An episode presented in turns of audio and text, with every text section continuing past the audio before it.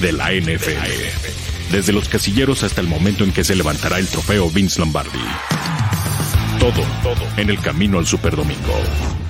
Camino al Superdomingo.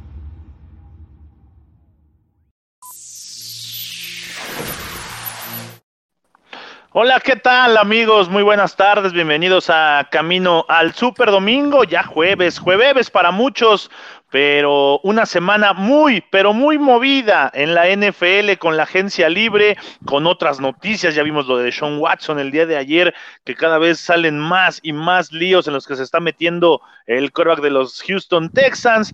Pero el día de hoy vamos a hablar de algo que se tiene que renovar, de algo que tiene que avanzar, los nuevos contratos de televisión que ha firmado la NFL. Así será el tema del día de hoy, aquí en Camino al Super Domingo. Soy Daniel Manjarres, el hombre les doy la más cordial bienvenida y también presento a nuestro analista especialista, el único scout en México, Ian Roundtree. ¿Cómo estás, mi querido amigo Ian?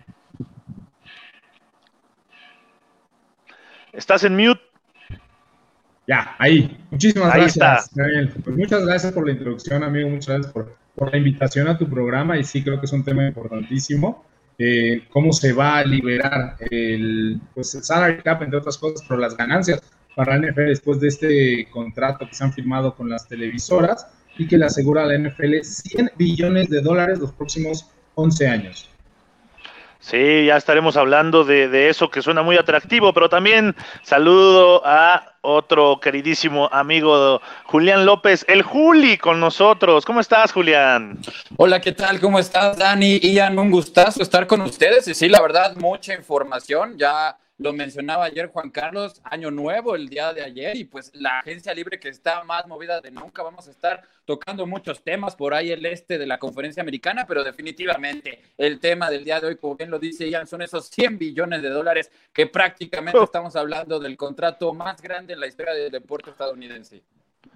Así es, y bueno, también por ahí estaba el curandero, no sé si sigue por ahí, ahí está el Doc Curandero, también le damos la más cordial bienvenida. ¿Cómo estás, Doc? En tu biblioteca, ya vimos, ¿eh? Sí.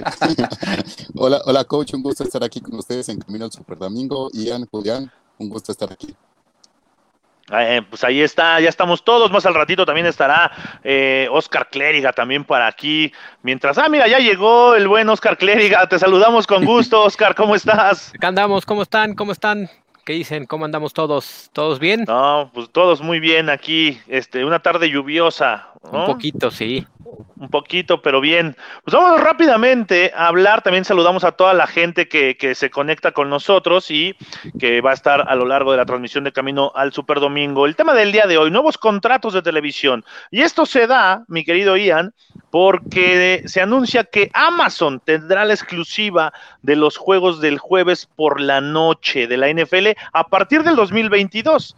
¿no? Y, y, también dentro de esta noticia o dentro de este paquete se dice que habrá flexibilidad en los Monday Night. Entonces, parece que Amazon pues empieza a dar pasos firmes a lo que se ya se esperaba o se venía a venir o ya vivimos en el futuro. Es importante que la NFL abra esos horizontes, no solo las transmisiones por televisión eh, regular, digamos, de vía directa, sino que, pues, obviamente la televisión digital y las transmisiones digitales son el paso hacia el futuro, es lo que tenía que hacer la NFL, abrir, necesitaba invertir en que las televisoras y los sistemas no tradicionales de proyección de contenido se involucraran en la puja, porque al fin y al cabo es un contrato que muchas empresas quieren pero solo las más grandes pueden pagar ¿no? 100 millones de dólares. Entonces, como bien lo mencionas, eh, eh, estos dos cambios son importantes. Uno, que el Thursday Night Football ya pasa en vía eh, digital únicamente por Amazon Prime y el hecho de que los lunes, como bien mencionas, también se puede, digamos, escoger o flex out o flex in a determinados equipos dependiendo de cómo van en la temporada y eso hace que sea más atractivo para todos los aficionados porque de repente había jueguitos bastante malos, ¿no? En, en horario prime time. Así es. Mi querido Julián, ¿qué tiene o qué, qué es Amazon para que la NFL haya llegado a este acuerdo con esta plataforma? Bueno, pues Amazon eh, es la empresa del que hasta hace poco era el hombre más rico del mundo Jeff Bezos, sabemos que hace poco fue superado por Elon Musk, pero es importantísimo este acuerdo. Van a ser 15 juegos en total los que se sumen de estos Thursday Night. Y la verdad, pues quizás sean un poco de malas noticias para nosotros los aficionados, porque de por sí el NFL Game Pass pues no era bastante accesible, no, no era una contratación que digas, uy, qué barato, ¿no? Bueno, pues ahora además del Game Pass vas a tener que tener eh, el Amazon Prime si es que quieres seguir al 100% los juegos de la NFL. Extraordinario el dinero que está eh, recibiendo la liga, pero me parece aquí lo más importante también aparte de Amazon es lo de Disney, porque antes solamente podían transmitir 17 eh, juegos. Recordemos que la compañía del ratón Miguelito pues es dueña de ESPN. Ahora van a ser 23 partidos los que ESPN pueda transmitir en exclusiva, además de que los juegos internacionales también van a ser llevados a través de las pantallas en exclusiva de ESPN. Y pues bueno, yo como aficionado, eh, sí te digo que me va a doler un poquito el codo este nuevo acuerdo. Afortunadamente cuento con Amazon Prime, pero definitivamente ahora el Game Pass y todos estos datos para los aficionados, pues bueno, va a ser un poquito de dolor de cabeza, Dani. Sí, porque si ya empiezas a sumar, Doc, ya una temporada de NFL, pues se encarece, ¿no? Y bueno, mucha gente también no podría estar tan de acuerdo o, hacer, o hacerse partícipe de, esta nueva modalidad o de nueva opción que tienes para ver los juegos. Sí, al final de cuentas, como bien menciona Julián, eh, se, vuelve, se encarece la, situación de poder tener acceso a todos los partidos que, que quieres ver durante la temporada. Entonces, contratar eh, diferentes plataformas aparte de tu plan de, de cable o de, o de, televisión. Entonces, sí, no, no se vuelve fácil ni económico estarlo viendo. Y pues también, eh, no sé, para generaciones un poco más grandes, yo pensando en mi papá, por ejemplo, este, pues les gusta más simplemente prender la tele y tener ahí el, el partido, ¿no? Entonces, este, pues eh, yo creo que sí va a ser un cambio diferente, pero como bien mencionaba Ian, es el futuro de, la transmisión. Sí, porque eso que mencionas, Doc, es bien importante porque eh, ya muchas veces, ya, eh, ¿quién se sienta a las tres horas y media casi, casi cuatro horas. ¿Quién está sentado realmente todo ese tiempo viendo el juego de NFL? Oscar, me imagino que tú durante un juego, si no es de tus Steelers, y, y, me atrevo a decir que aún así, aún así de tus Steelers, te paras, te preparas algo, platicas, pero sigues escuchando en el fondo, o sigues viendo de reojo, o de repente, o sea, ya es muy complicado mantenerte todo el tiempo frente a una pantalla viendo un juego de NFL. Sí, e, entiendo a la perfección lo, lo, que mencionas, ¿no? Yo todavía me considero de esos eh, ratoncitos de campo, ¿no? Sí, sí me gusta, eh, más si es de los Steelers, sí quedarme las tres horas y que el mundo se puede caer alrededor, ¿no? Y no te separas de la pantalla. Eh, el fenómeno de los domingos, ¿no? ves un juego de las 12, uno de las 3 y el Sunday night, eh, llueve, truene o relampaguee, ¿no? Que ahora ya que estamos empezando con la época de lluvias, eh, eh, ahora sí que mejor imposible, pero entiendo también cómo va cambiando, ¿no? Ya lo decía Ian, eh, la NFL y el producto necesita más ingresos, necesita más entradas y sobre todo necesita mayor exposición, ¿no? En diferentes eh, disciplinas lo, lo, vemos, ¿no? Eh, Juegos Olímpicos, eh, Mundiales de Fútbol, el evento que tú me digas de gran eh, masa y que la NFL es uno de ellos, porque no solo es en el territorio de los Estados Unidos, eh, hay que recordar, ¿no? Que, que México es un territorio y que tiene su fraccionamiento, si me permiten el adjetivo. Centroamérica es otro, que también está fraccionado de otra forma. Sudamérica de otra forma y evidentemente los Estados Unidos. Pero sí, la tecnología a través de, de estos eh, dispositivos móviles es lo que está haciendo que haya mayor ingreso y también mayor cantidad de ventanas que al final le benefician al deporte, hay que pagarle al señor Patrick Mahomes 500 millones de dólares en los próximos 10 años, de algún lado tienen que salir, ¿no? y es de ahí, y sí, el fan de a pie, poniéndonos en ese, en ese lado, termina sufriendo, ¿no? Porque no hay forma de que veas toda la NFL si no tienes que eh, el, cable ahora, por ejemplo, ¿no? Lo que pasó la temporada anterior con algunos partidos, que te los encerraban eh, de una forma muy easy, ¿no? Muy sencilla, los tenías que, buscar por allá, la televisión abierta, los canales tradicionales y ahora las plataformas. Ese dominó es necesario porque también el globo ha crecido mucho. Sí, sí, sí, eso es una, es una realidad. Y bueno, qué bueno que hay ya muchas más opciones para que ahora sí no haya pretexto para que la gente solo vea fútbol, soccer, ¿no? Ya vean, vean, la, vean fútbol americano y ya no, ya no hay ningún pretexto. Saludamos a un poco a la gente que ya está conectada y nos escribe, nos dice Manuel Calle, hola chicos, estoy de acuerdo por el contrato eh, para la transmisión del fútbol por TV, no solo ESPN, Fox, NBC, CBS, incluye Amazon Prime y NFL Network, sino también a la gente que apoya a sus equipos. Bueno, en el Game Pass, pues es precisamente una de las opciones, ¿no? Que puedes contratar nada más la temporada de, de tu equipo. ¿no? Dice, debería conocer a nuevos comentaristas de NFL. En TV, por ejemplo, actualmente está Tony Romo en CBS, Chris Collinsworth en NBC, ahora se viene Breeze a hacer un, buen trabajo. Sí, que esa es la, la, la, otra eh, gama, Ian, la otra parte que se vuelve interesante, ¿no? Mucha gente, yo conozco ya mucha, mucha gente aquí en México que tiene estas señales estadounidenses y que prefiere escuchar las narraciones o los comentarios de, de, de, estos comentaristas a los de las televisiones o televisoras que llegan con, con señal convencional aquí en nuestro país.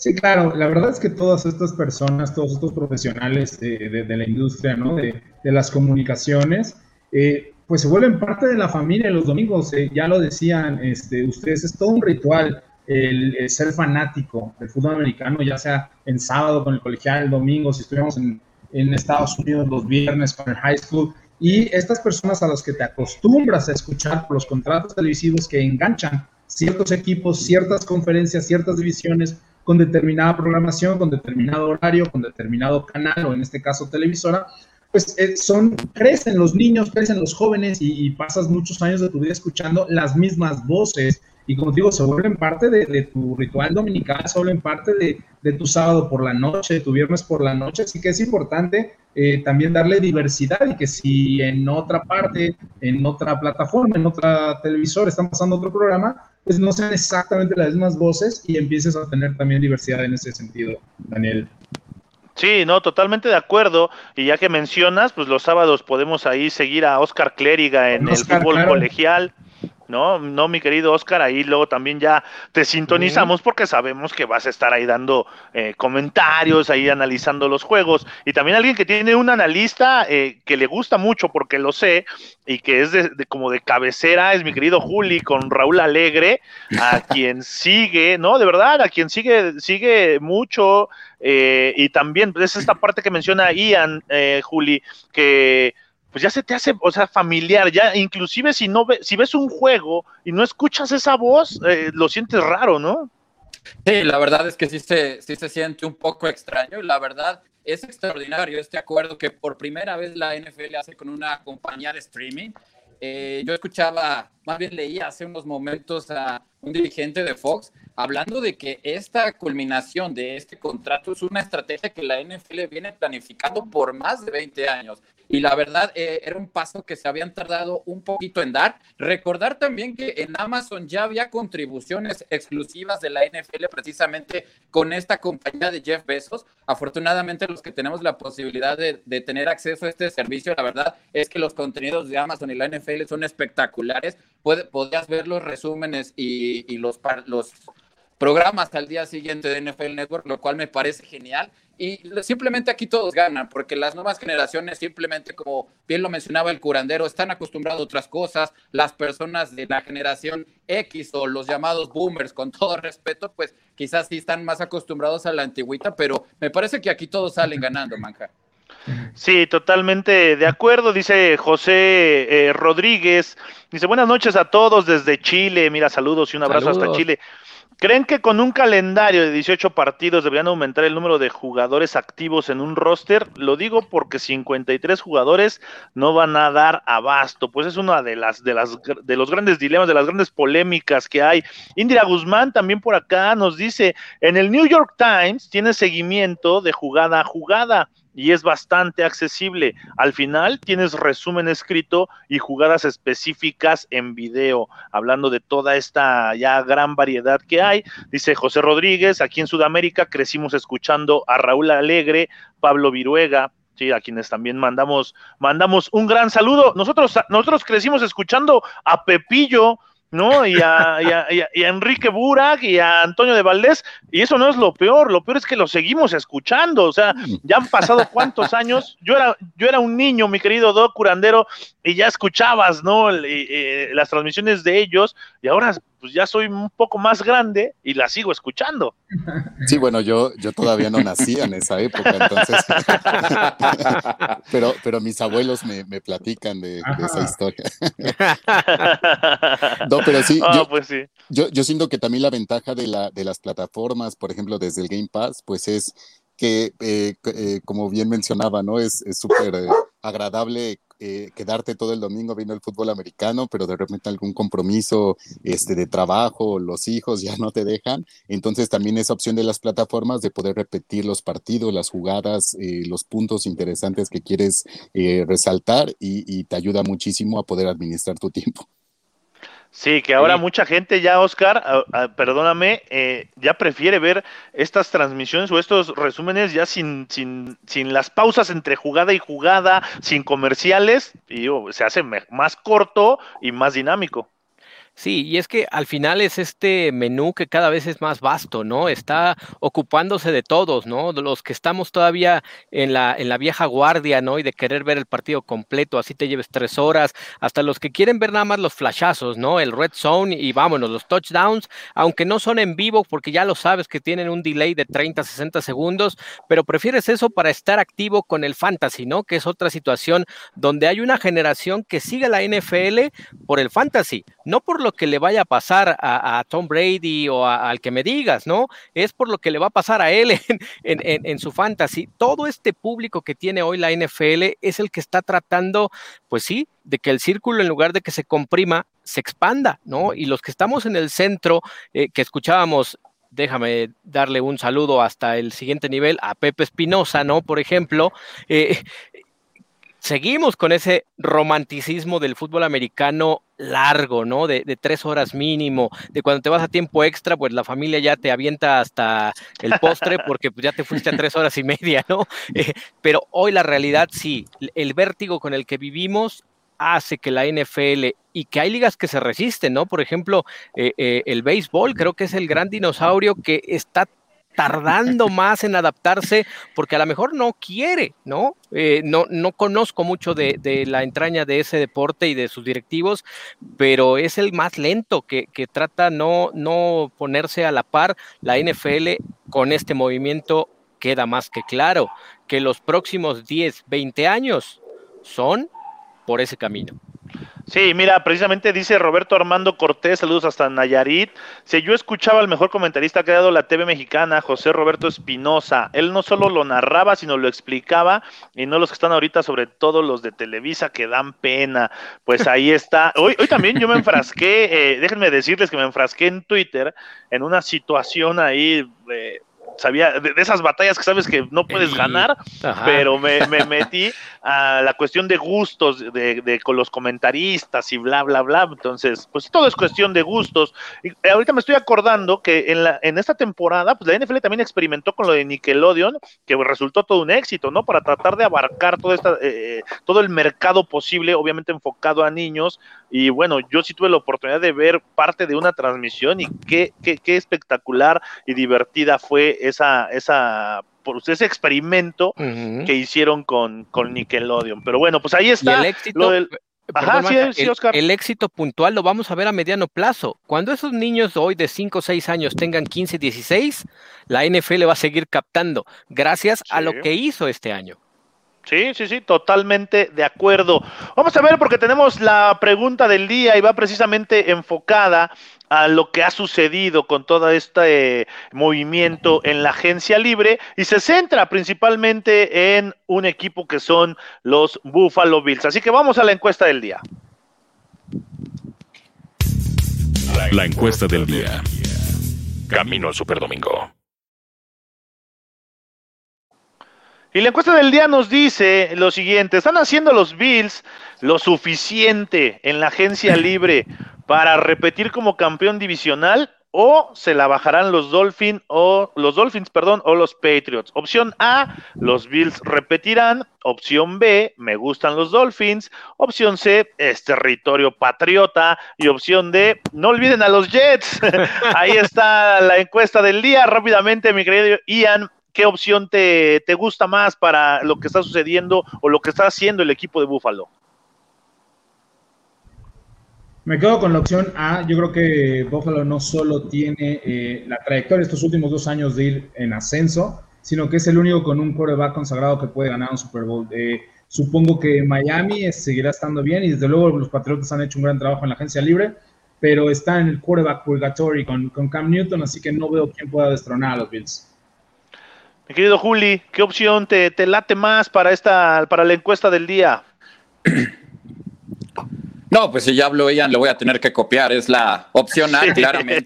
Eh, el equipo de los Bills, que afortunadamente, yo pensé que iban a perder a Matt Milano, que es uno de los pilares de su defensiva. Afortunadamente, ya lo pudieron eh, ligar un contrato de cuatro años. También firmaron a dos linieros ofensivos que regresan al, al equipo, John Feliciano, pero sobre todo Daryl Williams, que es el tackle derecho y según Pro Football Focus está calificado como el mejor tackle derecho de, toda la NFL, por lo que la protección aquí para Josh Allen, que como bien lo decía Ian, a mí me parece también el coreback que más ha mejorado en estos dos años, poniendo ahí entre paréntesis un poquito a Justin Herbert. Importante también que regresa Tyler Matakevich.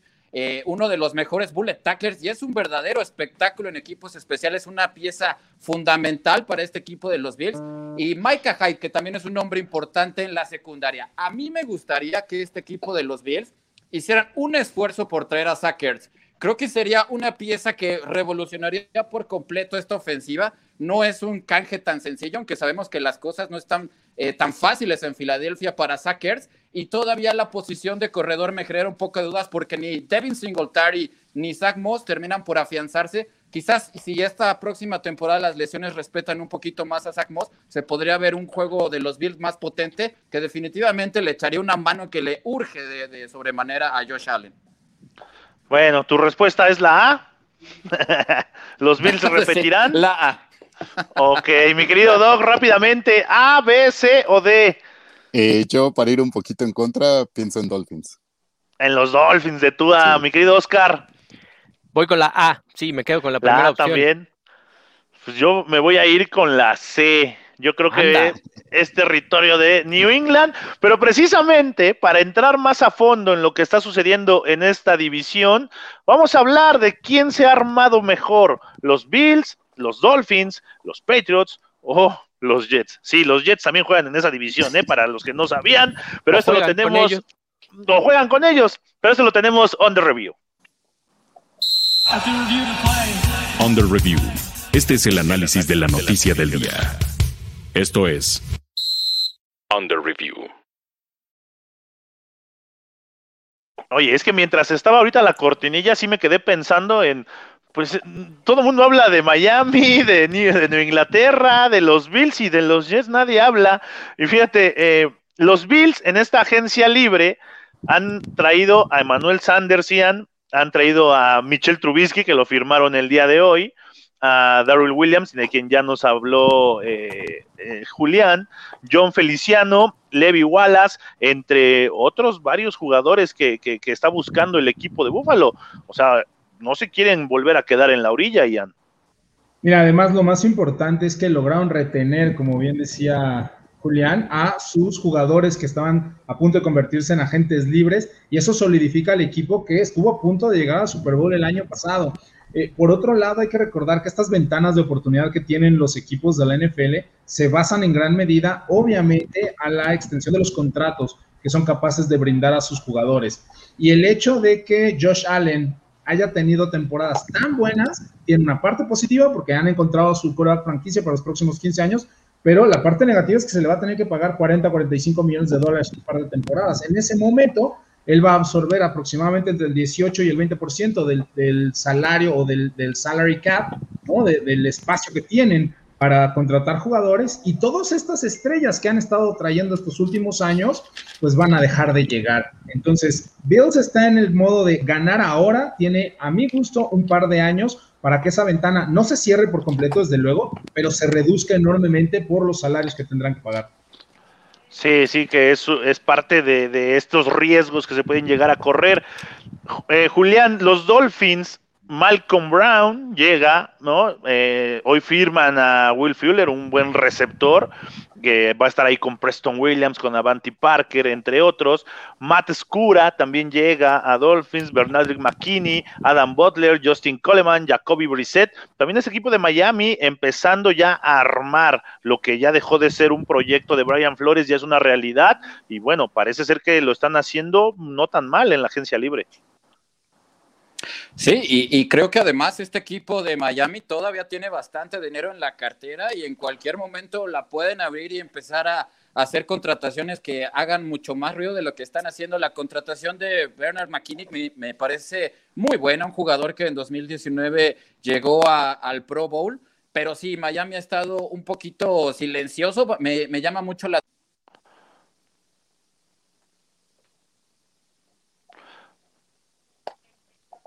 No sé si ya perdimos a, Julián. Sí, lo perdimos. Bueno, ahorita regresa con nosotros el buen Julián López. Doc, pues Miami retomando, parece que quiere ya dar un paso firme en esa división. Sí, yo siento que es la primera vez en muchos, muchos años que Miami realmente está estructurando un equipo. Eh, habíamos visto de repente contrataciones de esas situaciones donde quieres que un jugador transforme el rumbo de, tu equipo, pero siento que es la primera vez que desde la agencia libre está armando realmente al equipo que quiera hacerlo competitivo y pues bueno, ya se verá también el draft, pero sí ya no son los Dolphins que, que, ganaban partidos de repente o daban alguna sorpresa, sino siento que pueden hacer una campaña sólida. Sí, aunque yo todavía no termino de confiar en Tua, necesito ver, tengo de, esa sensación de que necesitas ver más, necesitas realmente que calarlo más, ¿no? Y para, para poder decir que Miami eh, va, va a ser protagonista, porque yo sinceramente no le veo nada. Mi querido Juli, termina tu comentario que nos estabas diciendo, quién sabe a dónde te fuiste.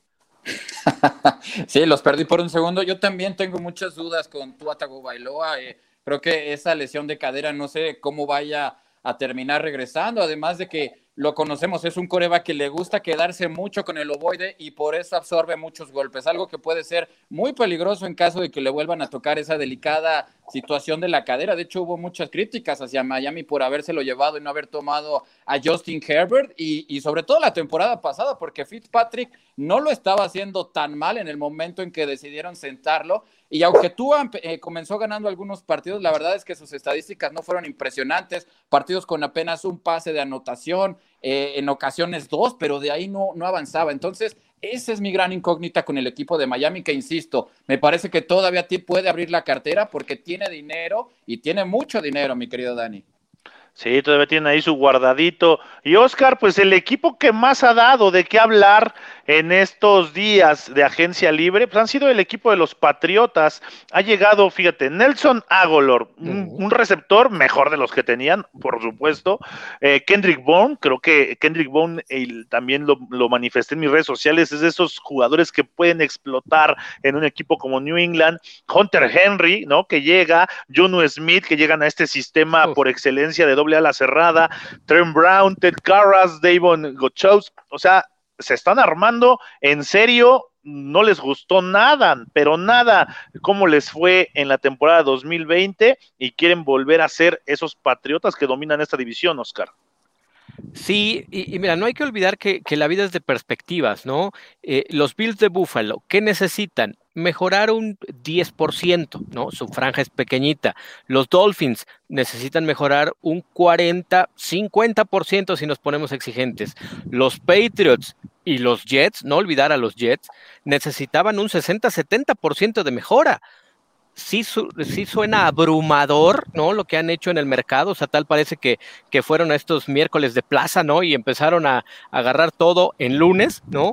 Este, pero son los que necesitaban más, o sea, su, su, su jugando con estos temas de, los videojuegos, ¿no? Su, su barra de, de, vida era la que estaba más abajo, necesitaban avanzar muchísimo y por eso las adiciones, me parece que sí, se refuerzan bien, pero con esto es justo lo necesario para ser contendientes. Cualquier otra cosa menor hubiera sido eso, ¿no? En la agencia libre para los Patriots. Otra campaña muy compleja que vivir. Los que se tienen que preocupar son los Jets, porque volvemos, y no es mofa, es una realidad. Los otros tres equipos de la división los ves ocupados de hacer las cosas. Los Jets, salvo todo lo que vamos a hablar de ellos de aquí al draft, ¿no? Después, quiero ver qué hacen los Jets. Es un equipo que, que de los cuatro es el que más necesita y es el que menos ha hecho. Sí, que eso es lo preocupante para el equipo de, los Jets. Ahora, eh, les voy a hacer una pregunta a todos respecto a Michel Trubisky. ¿Ya fue sentenciado el día de hoy para ser un coreback suplente el resto de su carrera? ¿O va a tener otra oportunidad de ser titularia? Muy difícil que vuelva a ser titular en la NFL. Eh, desafortunadamente estas oportunidades son muy pocas. Eh, a él se le, no solo se le brindó, sino que se le nombró desde el momento que llegó por el puesto en el que fue seleccionado, que fue la ronda número dos, bueno, la selección número dos global en aquel draft donde Chicago avanza una posición para estar en el 3, toman en el 2. Entonces, primero la titularidad prácticamente se la regalaron. Y en la NFL, y como son las cosas, no va a poder poner en, tape, en video, eh, nada que haga pensar a los otros equipos que puede volver a ser titular. O sea, se la va a pasar al menos este año en la banca y el último tape o la última eh, pues, visoría que va a tener de, por el resto de los equipos es pues cómo jugó en el 2020 y eso no le va a ayudar mucho. Sí, totalmente de acuerdo. Creo que ya fue Mitch Trubisky, que ahora va a ser suplente de, Josh Allen en Buffalo. El día de hoy fue eso. Pero vámonos porque Telcel, la cobertura Telcel, Telcel, la mejor red, nos trae el equipo del día. Y ya le vi la sonrisa a Oscar Clerga y al Doc Curandero, que por eso los tenemos el día de hoy aquí. El equipo del día que nos trae Telcel son precisamente los Pittsburgh Steelers. Así que vamos a ver eh, cómo, cómo está el, la situación del equipo de los Steelers, que en la temporada 2020 tuvieron un récord de 12-4, muchos los, ya les dieron el Vince Lombardi eh, cuando iban 11-0, ¿no? Ahí se lo ganaron y ahí se olvidaron de todo. Pero hablando ya en serio, fíjate, uno, la ofensiva total fue la número 24 sea, nada bueno ese número eh, en yardas y en puntos fue la número 12. Y como defensiva fueron la 3 en yardas y la 3 en puntos. Este equipo de Pittsburgh, ¿dónde tiene que mejorar más eh, Do Curandero si quiere ser o si quiere aspirar a llegar al Super Bowl en el último año de Ben Roethlisberger? El último pues año, según yo, ¿eh? No, yo, y él también creo. Sí. sí, es su último año. Sí, digo, para empezar es eso. Eh, eh, seguramente el último año de Ben Roethlisberger que necesita jugarlo al 100 y completa la temporada, que también es una parte difícil donde no tiene un coreback eh, suplente que pueda cumplir esa misión. también una línea ofensiva que, que pues pierde y se refuerza, pero que vamos a ver cómo funciona en conjunto. una defensiva que está perdiendo gente en la agencia libre y sobre todo la incapacidad que ha tenido Pittsburgh de establecer un juego terrestre sólido, que eso ayudaría mucho a quitarle presión a Big Ben y pues a lucir más el juego aéreo, que, no, no ha sido eh, malo las últimas temporadas con sus receptores, pero que tampoco ha sido un juego sólido.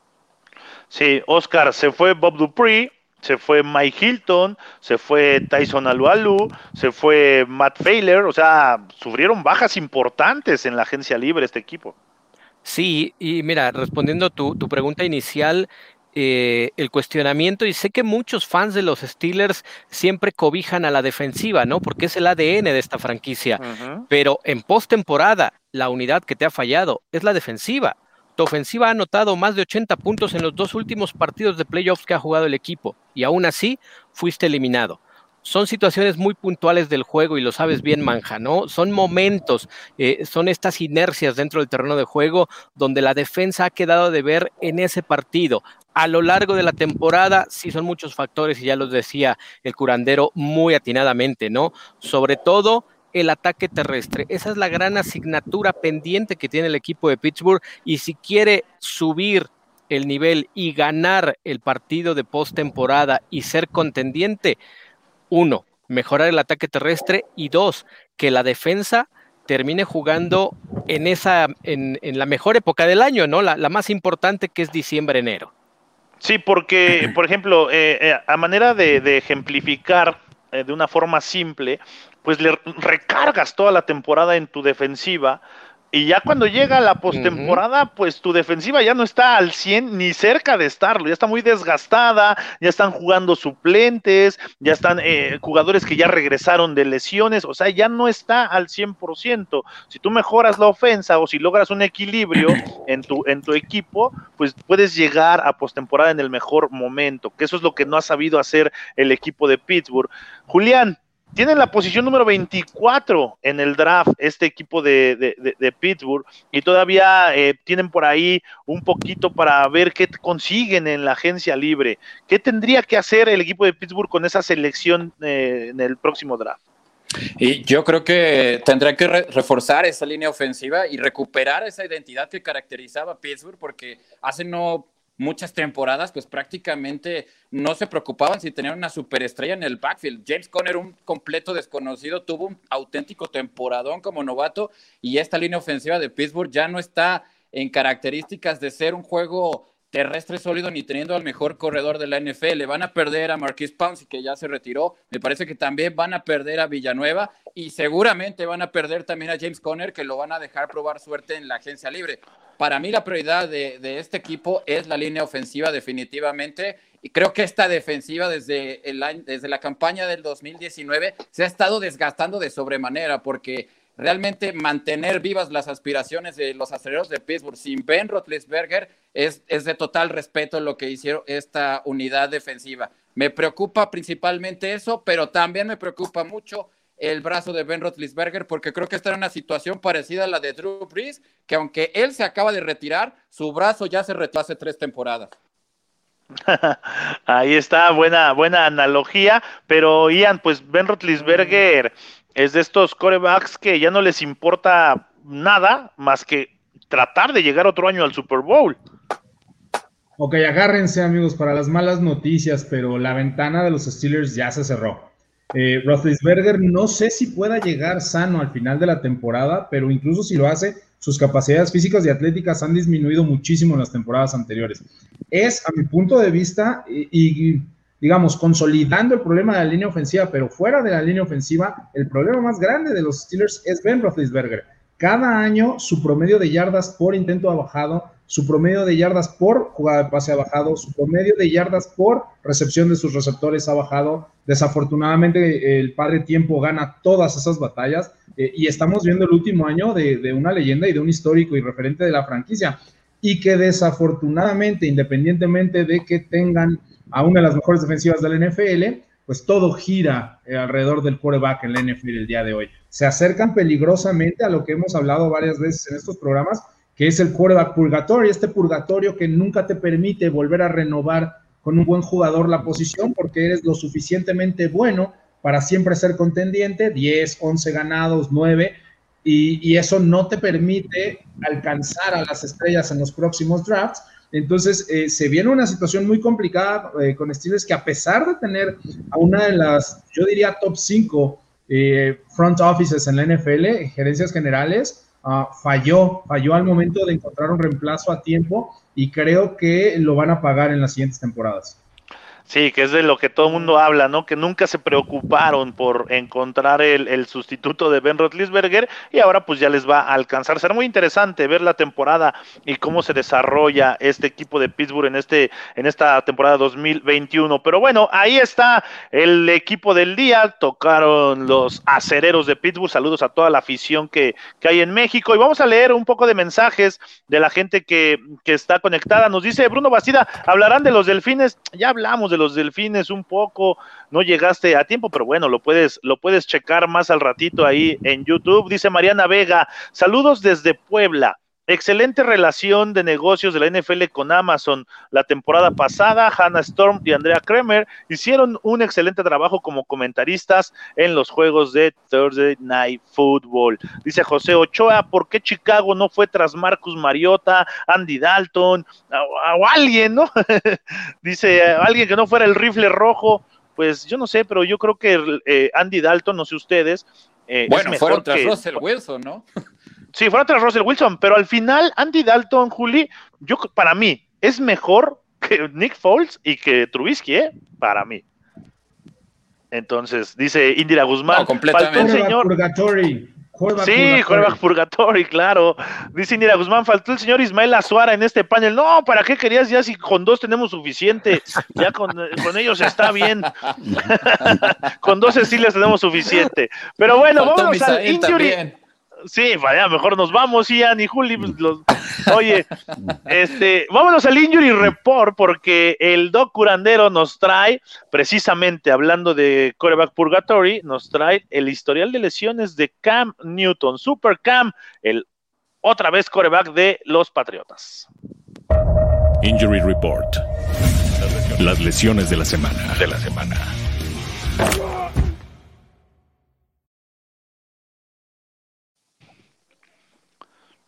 Adelante, mi querido Doc, con el Injury Report.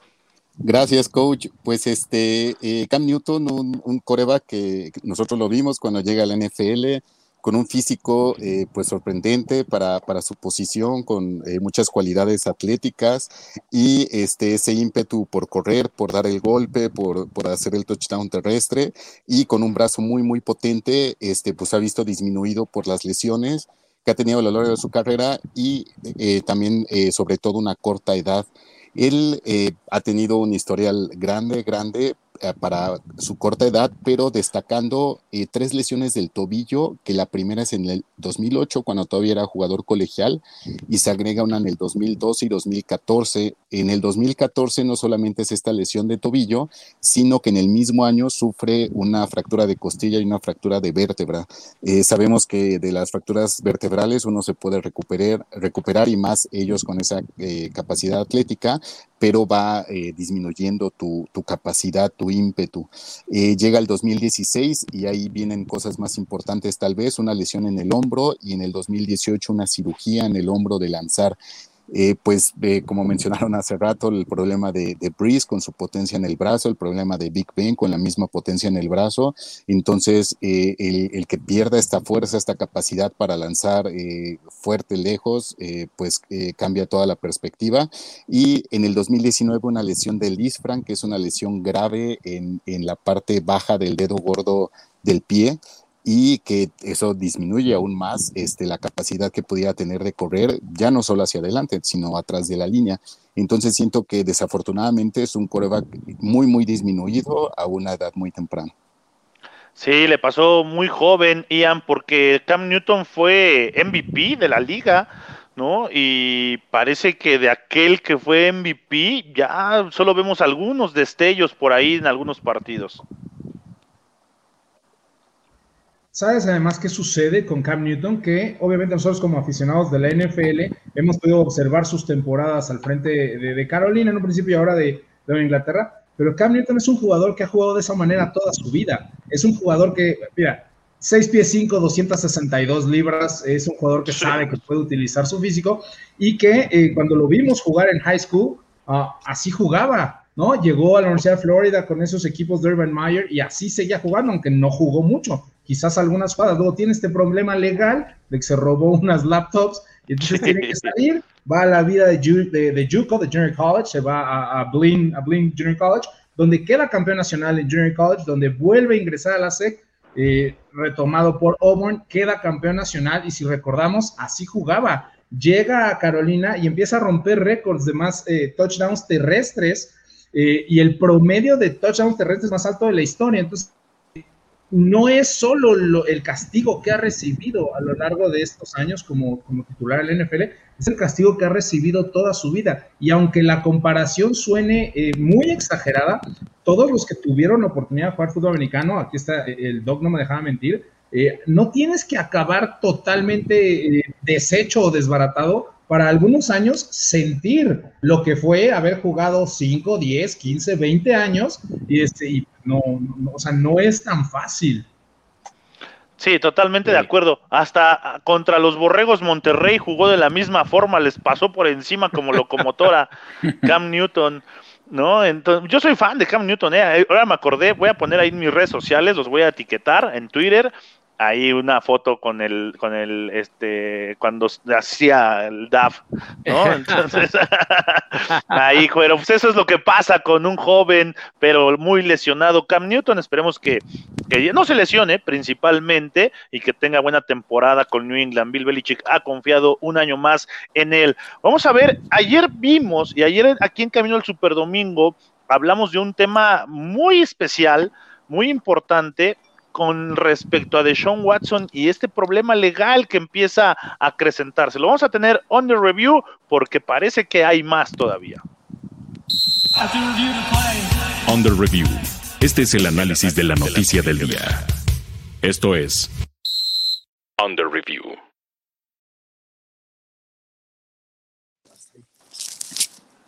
Ahí estoy, ya me perdí por un momento la señal, pero on the review tenemos de Sean Watson, mi querido Julián, ayer salió, o ayer tocamos el tema, de que empiezan unas demandas en contra de él por parte de una masajista, y ahora ya hay una tercera masajista, y el abogado salió a decir que no solo son tres, que ya tiene nueve clientes que están dispuestas a declarar en contra de Deshaun Watson. Vaya problema para el coreback.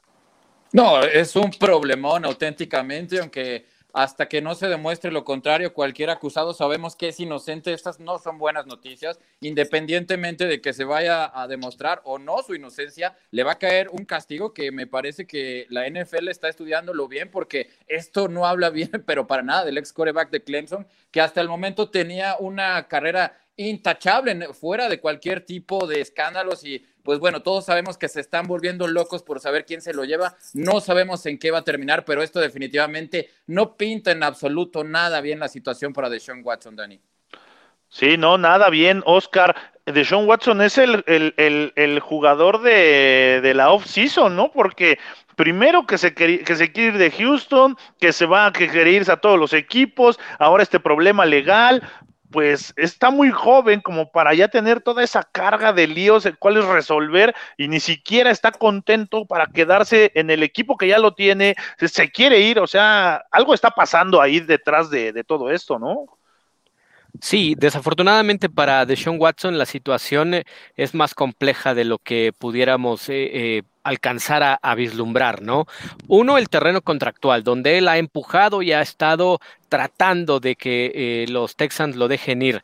El problema es que no se ha dado cuenta él y su agente que el resto de la liga no está contestando llamadas, ¿no? O sea, no está, perdón, que los Texans no le están contestando las llamadas al resto de los equipos. Se ha especulado que, han, que ha habido tres o cuatro equipos que, que han querido saber cuál es la situación de Deshaun Watson. Estoy hablando en el terreno propiamente eh, deportivo pero aquí, y lo conocemos, ¿no? Ian, tú también tienes esa, experiencia de cómo los dueños hacen este cerco alrededor y dicen, a ver, este está dando problemas, los que mandamos somos nosotros. Así que nadie le habla a nadie, no entramos en este juego porque no vamos a dar un mensaje contrario de que el jugador se puede imponer sobre los dueños de la NFL o en este caso el de uno, ¿no? Si es capaz de hacer esta rebelión en los Texans, ¿quién te garantiza que no lo haga si lo contratan los Dolphins o el equipo que tú me digas? ¿No? Ese es un sesgo que está ahí. Es un intangible que pesa muchísimo. Y el otro, que empiecen a salir estas eh, polémicas extra terreno de juego, están lapidando en serio lo que es una carrera para mí que iba cuesta arriba, más allá de lo mal que le fue la campaña anterior en el terreno individual de Sean Watson, es de los corebacks que tiene, ¿qué les gusta? ¿Cinco años a tope? Sí, sí, y, es poco, ¿eh? Yo también le, todavía le aviento más, pero Ian, ¿qué le pasó a Deshaun Watson? ¿En qué momento se descarriló? ¿En qué momento se descompuso?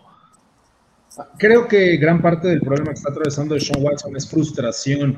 Eh, habíamos tenido la oportunidad de escuchar ciertos videos donde después de algunas derrotas él platicaba con JJ Watt rumbo a los casilleros y él, es un jugador joven, es un chavo joven de tener 26 años, 25 años de Sean Watson y la frustración eh, pues tomaba lo mejor de él, ¿no? Le ganaban las emociones. Todavía, eh, por su corta edad, yo creo, le cuesta un poquito de trabajo de, mantener todo al mismo nivel siempre, ¿no? Sin muchos ups, sin muchos downs, como debería ser un coreback, pero eh, creo que la frustración se apoderó de él, creo que empezó a cometer errores y como bien lo mencionaron, si bien es cierto que en el sistema legal de Estados Unidos todo hombre es inocente hasta probar lo contrario, hay que decir que muchos equipos van a cerrar por completo el capítulo de Deshaun Watson, aunque quisieran, aunque quisieran tomarlo hace dos semanas, porque es muy complicado venderle a una afición, venderle a, pues, todo el equipo de apoyo, a todo el staff, eh, vamos, es muy difícil que los dueños de la NFL le vendan a sus esposas la idea de contratar a un jugador que está acusado de, crímenes sexuales. Sí, y más en estos tiempos en los que vivimos con todos esos temas, ¿no? Bueno, otra noticia del día, eh, Patrick Chung se retira tras 11 temporadas. La temporada 2020 no la quiso jugar por decisión propia, por las cuestiones de salud. Patrick Chung, este safety que ya fue campeón tres veces con los Patriotas de Nueva Inglaterra, y yo creo que esa es una pérdida sensible para el equipo de, Bill Belichick y para su esquema defensivo. Eh, ahí lo que quiere hacer New England, Julián, porque Patrick Chung era uno de los líderes de este equipo, le, lo, notó la temporada anterior parecía que regresaba, pero al final dice, mejor me retiro. Sí, impresionante la carrera de Patrick Chung, quien tuvo un paso breve ahí con las Águilas de Filadelfia, pero de inmediato regresó y dijo, yo quiero jugar toda mi carrera para un solo entrenador, y ese es Bill Belichick. Y como bien lo dices, es un líder moral del, vestuario, quizás eh, no se destacó nunca en un Pro Bowl, pero es uno de los, de los más duros competidores que se recuerden en la posición de profundo, además de que aportaba mucha polivalencia porque jugó las dos posiciones, profundo fuerte, profundo libre, lo llegaron a alinear como esquinero del slot, lo que habla muy bien de sus características. Sí lo van a extrañar los Patriotas de Nueva Inglaterra, pero también creo que tienen bien cubierta la posición el equipo de Bill Belichick. Está Devin McCourty, Está Adrian Phillips, que también tiene la misma polivalencia, algo que aprecia mucho Bill Belichick, lo, lo sabemos muy bien. Se me va también un novato que tomaron los Patriotas el año pasado, pero también tiene características parecidas a las de Adrian Phillips que son similares a las de Chong, por lo que creo que los Patriotas están bien cubiertos en la posición en cuanto a talento, pero ojo, van a extrañar evidentemente la experiencia de un hombre que les ayudó a ganar tres anillos de supertazón. Sí, sin lugar a dudas. La agencia libre. Sí, sí, sí, sí, también. Que, que, bueno, todo este tipo de cosas, pues a nosotros nos llega la noticia, ¿no? Pero todo este tipo de cosas se cocina eh, con días de antelación. Eh, Bill Belichick, por supuesto, ya sabía que Patrick Jones iba a ir. O sea, todo esto es, es dentro de un plan maestro para cada temporada, como bien lo dice eh, Oscar. Kenyan Drake, mi querido Oscar Clériga, abandona a los Arizona Cardinals y se va a los Raiders que prometen con una mejor línea ofensiva. ¿Qué tal este cambio para Kenyan Drake y para los Raiders? Sí, es que, mira, lo, que hemos eh, hablado, ¿no? Eh, hay equipos que de pronto se roban los focos de atención y uno han sido los Raiders. Y aquí, bajita la mano, ya a John Gruden le van a empezar a cobrar pues la factura o a descontar la factura que tiene, ¿no? Porque ya este es su, cuarto año al frente de, los Raiders ahora en Las Vegas. Eh, decían muchos que la curva de rendimiento que estaban planificando era para que en el primer año ya en Las Vegas fuera un gran equipo contendiente por lo pronto en la división contra, contra los Chiefs. El gran triunfo es que pues, le, pegaron la única derrota hasta antes del Super Bowl a, Kansas City, pero bueno, eso no es para ir a festejarle al gerente general, mucho menos al dueño, ¿no? Eh, ellos lo que quieren es un equipo sólido y esta adición viene bien para los Raiders, saben que tienen pecados en la línea ofensiva y que ahora sí, insisto, le van a empezar a descontar la factura a John Gruden, porque si este año no es de playoffs, ojo, porque lo que puede venir en Las Vegas, no estoy diciendo que sea la salida de John Gruden, pero sí es ya una renta muy negativa en un plan que se le dio prácticamente todo al head coach, ¿no? Diez años, la friolera de, millones de dólares, los resultados no han llegado para los Raiders. Sí, estadio nuevo y ni siquiera ganaron en su estadio. ¿No? Sí, vendrá mucha presión para, para, los Raiders de Las Vegas. En otra nota que se dio el día de hoy, Jared Cook, este ala cerrada veterano que estaba con los Saints, abandona Nueva Orleans y llega a los Chargers, donde yo creo, o estoy seguro, Doc, que con su experiencia le puede venir bien a, y cobijar un poco a Justin Herbert. Sí, pues digo, todo lo que puedan ayudar a Herbert eh, será muy bueno. Eh, este coreba que, que, se espera muchísimo en su, en su segundo año en la NFL después de, de cómo jugó y lo que demostró en su año de novato. Pero eh, también siento que las alas cerradas eh, son un papel fundamental en el fútbol americano actual dentro de la NFL y que el que tenga eh, mejores armas en ofensiva, empezando por, por las alas cerradas, este, pues eh, tanto ayudan en la parte de, de, bloqueo para un juego de carrera, como en esos pases ya no solo cortos, sino pases muy largos con esta capacidad ambivalente atlética que tienen los alas cerradas. Sí, totalmente de acuerdo. Y bueno, mi querido Ian, hablábamos de Megatron, ¿no? Eh, eh, y decíamos que cuando saltó en su combine, en el salto vertical, que así era impresionante, pues se dio, y esto nos lo trae Najik Sports, la ropa que viste eh, a máximo avance. El salto vertical, Ian, ¿qué pasó esta vez? De Yoshi Matorbebe, ¿no? ¿No estamos hablando? Sí, ya? sí, sí. Sí, ya de pues él. Sí, nos preguntaban en, redes sociales de la gente a veces no tiene mucha idea de cuánto es bueno, cuánto es malo en un, en un, en un vertical este, jump, en un vertical leap. Y bueno, para que se den una idea más o menos, en la NFL los jugadores deben estar sobre las 30 pulgadas, más o menos. Eso es como lo aceptable. Digamos que es bueno. Hablando en términos de, de NFL, que hay que recordar son excelentes atletas, más de 33 pulgadas podemos decir que es muy bueno. ¿No? Ya estás en un porcentaje alto dentro de tus compañeros.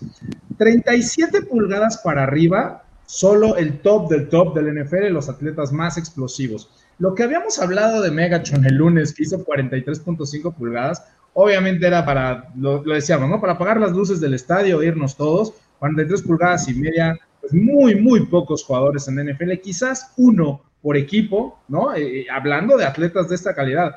Pero hablar de 46.5 pulgadas, estamos hablando de que hay muy pocos seres humanos que pueden saltar esa, esa, Es realmente impresionante. Estamos viendo las escenas para las personas que pueden tener imagen en este momento. Si no, bueno, se las relatamos. Está, está en, el, en el ejercicio del, del vertical leap, del vertical jump, ¿no? Donde desde una posición eh, estable, sin tomar vuelo, no puedes despegar las plantas de los pies antes de hacer el salto, únicamente con la explosión natural de flexionar las caderas, eh, alzar tu brazo y llegar lo más alto que puedas. 46.5 pulgadas es obviamente nunca antes visto en ningún combine, en ningún pro day, ningún jugador, ninguno que hubiese tenido la oportunidad de llegar a la NFL. Y es un jugador además que ha tenido eh, muchos problemas. Por cierto, su hermano también está en el draft. Joshi Matorbebe, el jugador que estamos hablando, es un receptor eh, que viene, por cierto, de USC. Él se transfirió de USC hacia Illinois para jugar sus últimas temporadas pero su hermano también está en el draft, es una ala cerrada que también tiene una explosividad bárbara,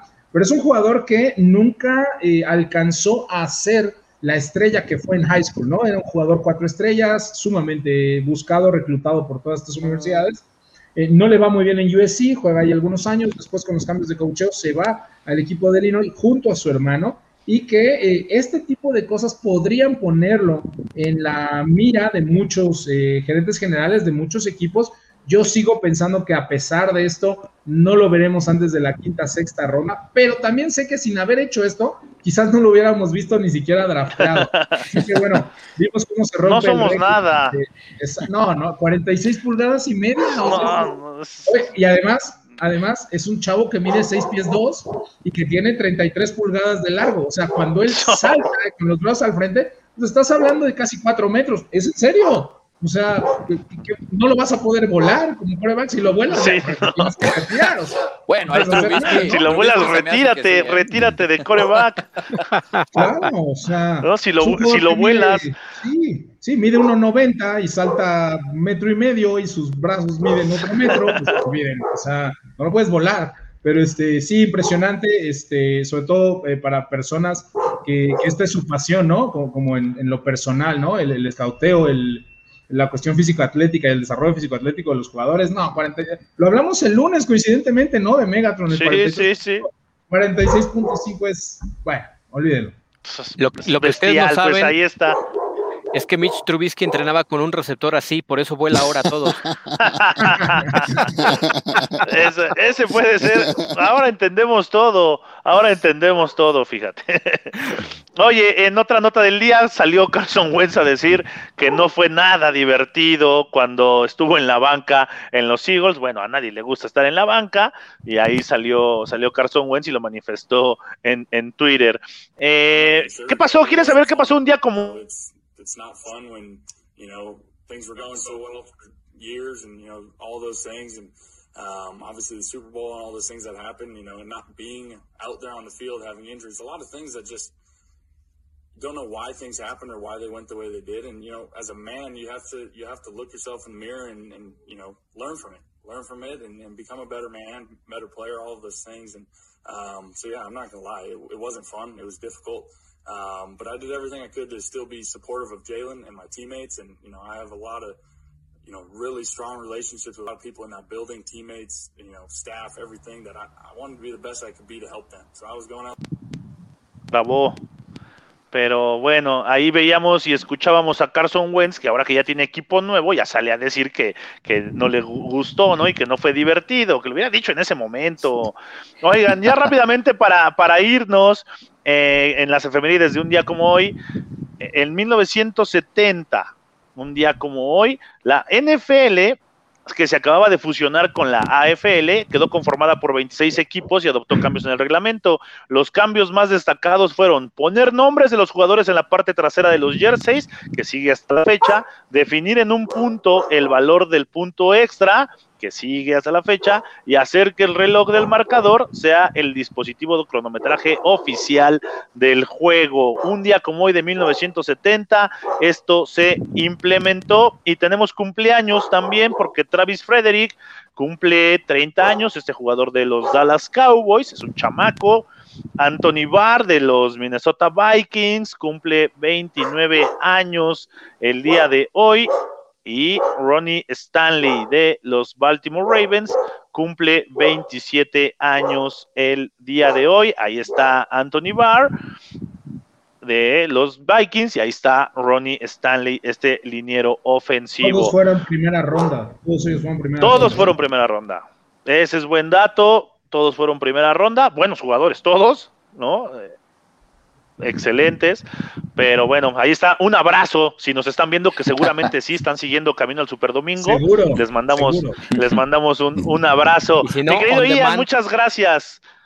sí, No, muchísimas muchas a gracias. No, muchas gracias a ustedes, de verdad, Daniel, Doc, Julián y Oscar, qué bueno que nos pudiste acompañar. La verdad es que no tengo eh, la oportunidad muchas veces de, de, compartir los micrófonos con ustedes. Tengo, obviamente, yo el Max Avance University, pero este, de verdad muy agradecido y, y, me da muchísimo gusto poder compartir este tiempo y estos micrófonos con ustedes. Les agradezco la, la invitación. Invita, No, al invita. contrario. Sí, invita, al Sí, claro. contrario. Muchas gracias. Claro. Julián López, un gusto como siempre de tenerte en Camino al Super Domingo. Muchísimas gracias, Dani. Un placer estar con esta mesa auténticamente de lujo. Ian, sabes que te admiro muchísimo, doctor. Muchas gracias por toda esa explicación de, de Cam Newton. Y Oscar, un gran cariño que te tengo por haber tenido la oportunidad de debutar contigo en radio. Dani, lo mejor para esta mesa y esperemos estar aquí próximamente. Pues ahí está, muchas gracias, Juli. Eh, Doc Curandero, gracias por, por el día de hoy, por el Injury Report de Cam Newton y por, por estar aquí con nosotros, ¿cómo no? Sí, muchísimas gracias, coach. Eh, gracias, Ian, Julián y a un hermano Stiller, Oscar Clériga. ahí sí, ahí sí, ahí sí, tú las traes. Cálmense, cálmense. Mi querido Oscar Clériga, es un placer y un honor tenerte en Camino al Superdomingo. Te agradecemos, te mandamos un abrazo. Igualmente a todos, un placer estar con ustedes, compartir esta multiplataforma y pues con lo que más nos apasiona, ¿no? Que es el fútbol americano, el bullying por parte del señor Manja, pues es porque desde el Super Bowl 30 no pueden levantar un Lombardi, ¿no? Entonces, de alguna forma hay que sacar las frustraciones. Pues sí, si no, imagínate, voy a terminar como de Sean Watson, entonces mejor, no, no. mejor aguanten. No, no, no. Mejor aguanten No, el bullying, mejor aguanten. Haz, haz lo que Carson Wentz, no estabas a gusto. Ah, no. Sí. bueno, pues ahí está. A nombre de Ian Roundtree, el Doc Curandero, Julián López, Oscar Clériga. Gracias a la gente de producción, Grecia Barrios, Jessica Villegas, por supuesto. Soy Daniel Manjarres, el hombre Jano. Nos vemos mañana aquí a las 6 de la tarde en Camino al Superdomingo para cerrar la semana. Máximo avance, la casa del fútbol americano en México. Gracias a todos. Esto fue Camino al Superdomingo, el programa que te acerca al emparrillado de la NFL. Camino al Superdomingo.